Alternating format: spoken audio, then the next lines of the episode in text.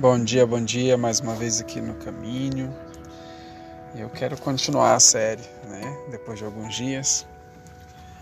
Diz assim: Jesus deixou essa região e voltou com seus discípulos para Nazaré, cidade onde tinha morado.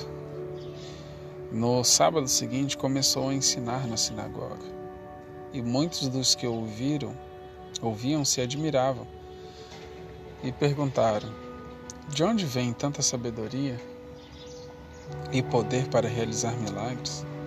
Não é esse o carpinteiro, filho de Maria e seu irmão Tiago, e seu irmão e irmão de Tiago, José, Judas e Simão? Ele não é irmão desse povo? Suas irmãs moram aqui entre nós, não é? E sentiam-se muito ofendidos.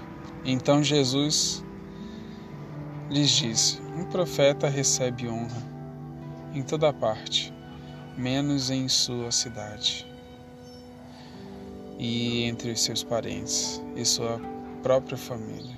Por isso, não pode realizar, não pôde realizar milagres ali, exceto por as mãos em alguns enfermos e curá-los. E ficou admirado com tanta incredulidade daquele povo.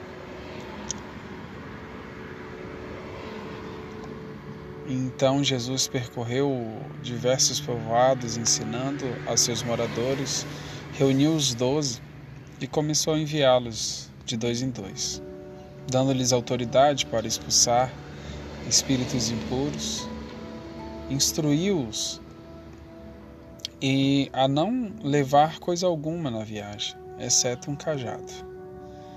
Não poderiam levar alimento, nem bolsa de viagem, nem dinheiro. Poderiam calçar sandálias, mas não levar uma muda de roupa extra. Disse ele: Onde quer que forem, fiquem na mesma casa até partirem da cidade. Não se, é, mas se algum povoado se recusar a recebê-los ou ouvi-los, ao saírem, sacudam a poeira dos pés, como sinal de reprovação. Então eles partiram dizendo a todos que encontravam que a todos que encontravam que se arrependessem Expulsaram muitos demônios e curaram muitos enfermos, ungindo-os com óleo. Logo o rei Herodes ouviu falar de Jesus, pois todos comentavam a seu respeito. Alguns diziam: João Batista ressuscitou dos mortos. Por isso tem poder de fazer milagres. Outros diziam: É Elias. E ainda outros diziam: É um profeta, como os profetas de antigamente.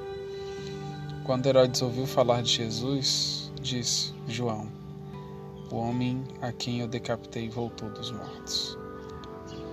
O rei estava havia mandado prender e encarcerar João para agradar Herodias. Ela era esposa de seu irmão Felipe, mas Herodes tinha se casado com ela. João dizia a Herodes: É contra a lei que o Senhor viva com a esposa do seu irmão.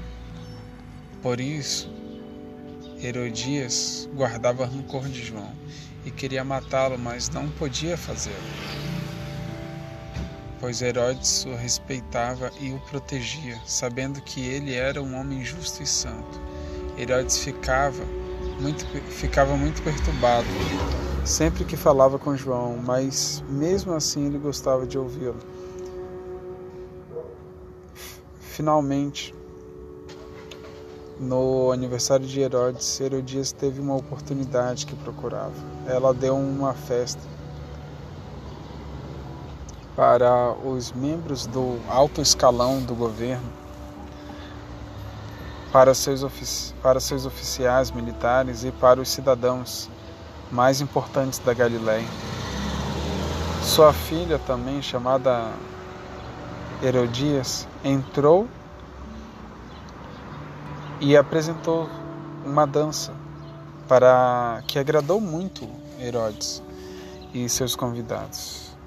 Peça-me qualquer coisa que deseje, e eu lhe darei, disse o rei à moça. E prometeu sob juramento: Eu lhe darei o que pedi, até metade do meu reino.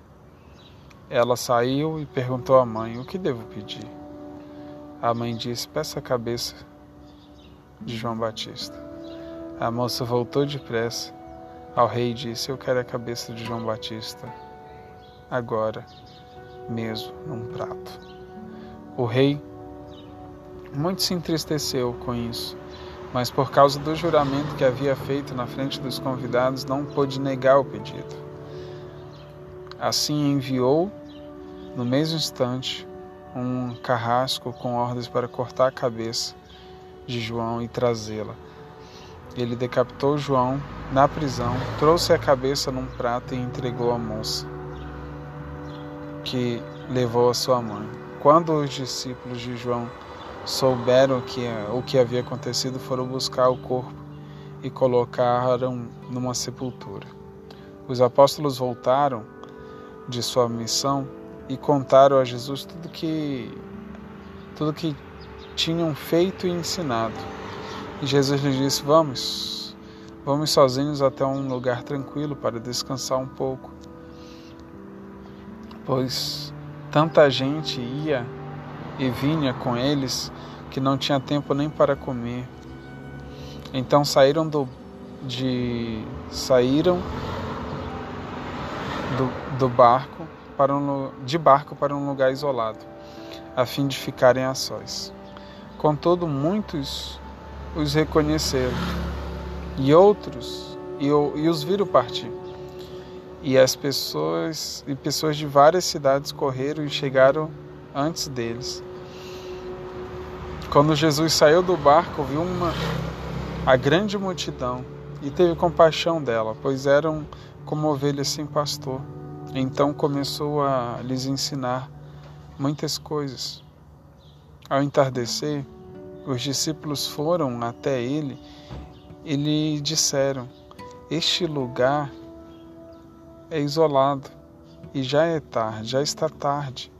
Mande as multidões embora para que possam ir aos campos e povoados. É... Campos. Opa, perdi aqui. Mande eles embora